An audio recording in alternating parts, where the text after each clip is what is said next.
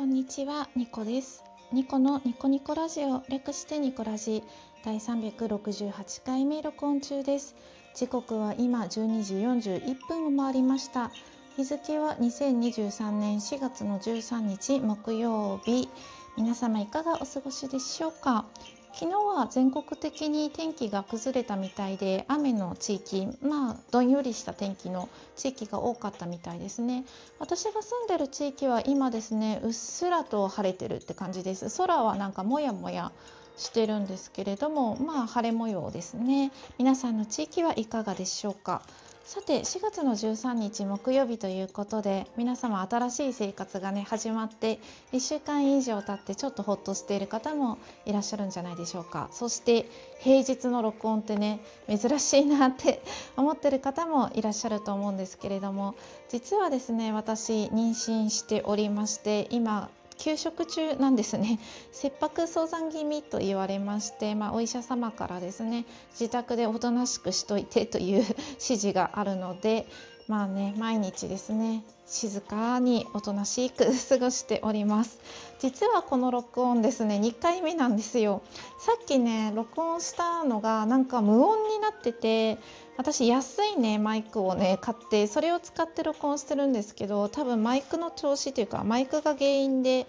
うまく撮れてなかったんだと思います。このトークはねちゃんと録音できることを祈ってやまないです。ちなみにいつもね一発撮りをしています。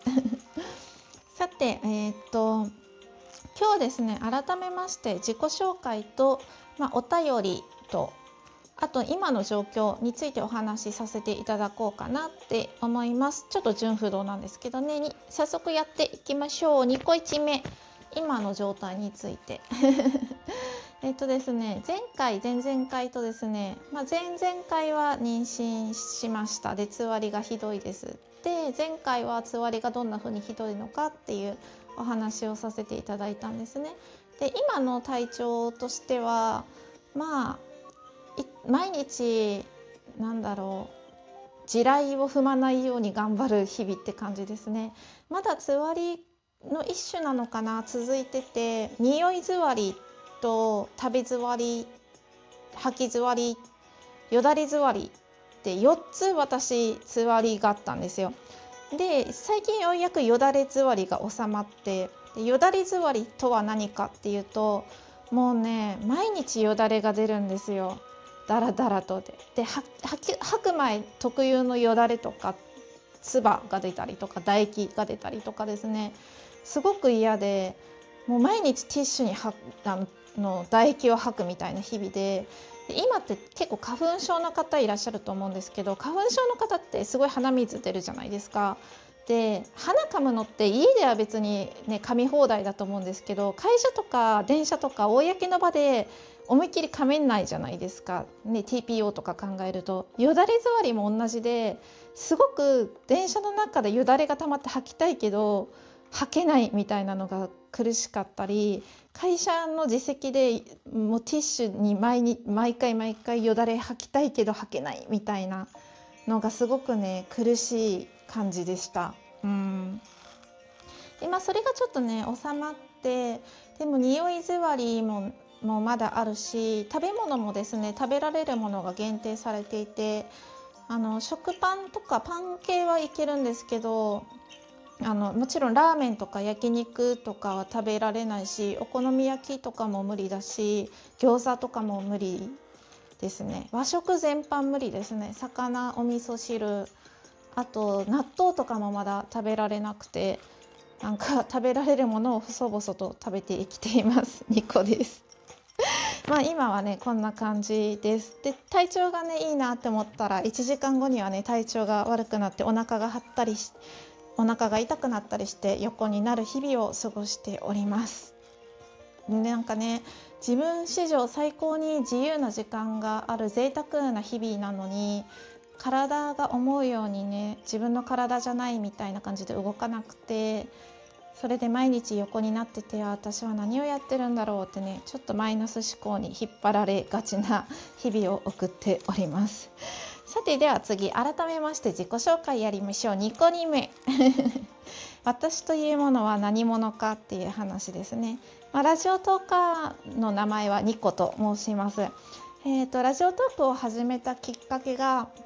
みのりんっていうですねリア友がいましてこの子が「慈愛チャンネル」っていうねあの慈愛に関する番組をラジオトークで始めたんですけどで、まあ、こういうアプリがあるよって教えてもらって、えー、と始めたのがきっかけです。2018年の5月10日に、えー、初回を録音して、えー、配信しました。なのでラジオトークを始めて5年。今年の5月で6年目を走ろうとしています。ただ長くね続いてるだけで別に人気があるわけでもなくあのひっそりとね隅っこで細々とやっている、うん、自分の声のブログみたいな番組ですね。これからもそのスタンスで続けていく予定です。で田舎生まれで田舎育ちで田舎特有のなんだろうな噂とかがね光の速度で広まるとかまあ、女性差別っていうかジェンダー関係とかそういうのとかうんざりで大嫌いだったんですけど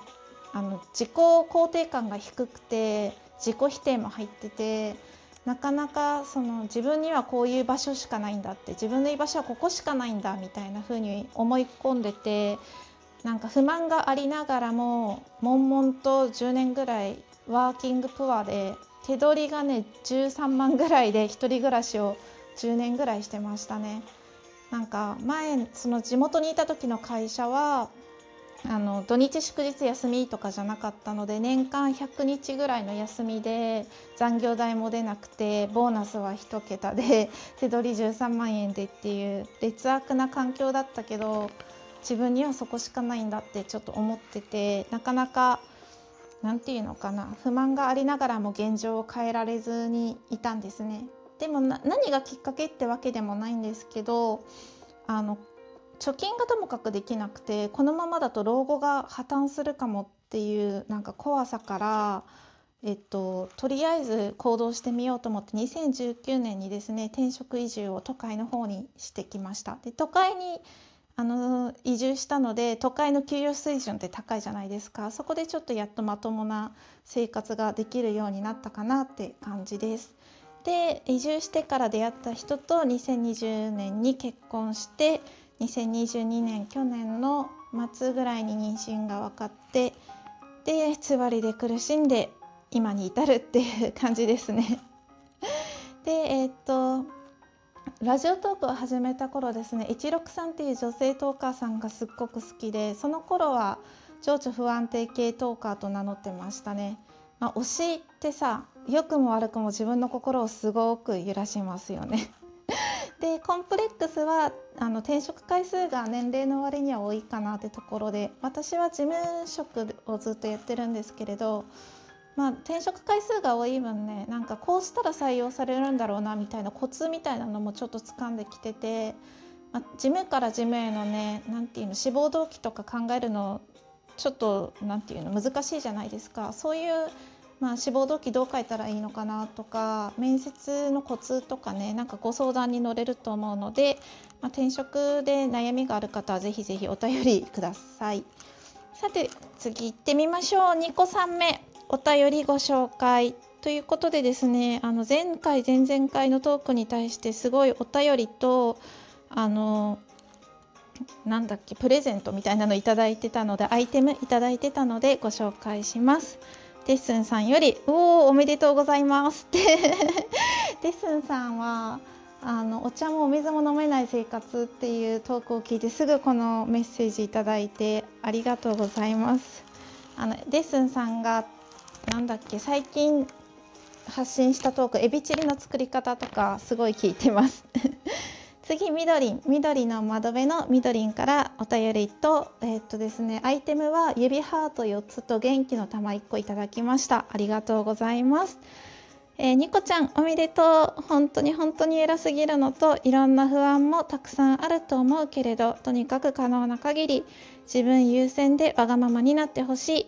私なまってる精神力と体力を全力で送りたい。くーって。あらゆる安全と健康に守られますようにということでみどりんありがとうございます。みどりんはですね2018年私がラジオトークを始めた頃からずっと仲良くさせていただいているトーカーさんで最近はねあの英語の発音のライブみたいな英語を読むライブみたいなのをしてるのであの機会があれば皆さんぜひ行ってください。面白いです。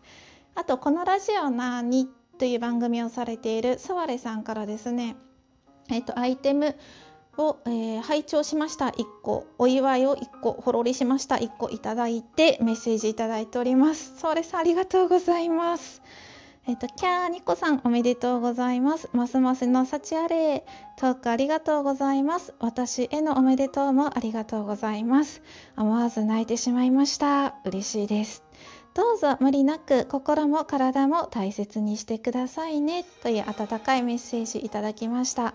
りがとうございます。ソワレさんはですねご自分の番組のトークの中でも冒頭で私の妊娠のことをおめでとうって言ってくれてそのトークの締めでもね 本当におめでとうって言ってくれて2回も言ってくださってあの声でねお祝いもしてくださって本当にありがとうございます。最近はですね眠れない夜に撮ったトークとかが面白かったですね。なんか夫さんが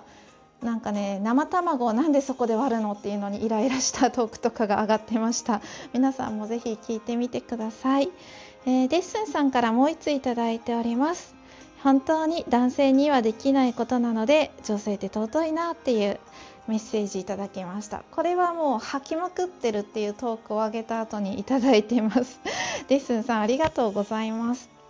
はい。あと他にもですねあのお便りだけでなくツイートとかねしていただいた方も本当にありがとうございました。とても嬉しかったです。こんな感じでずっとやっていくので引き続きこれからもよろしくお願いいたします。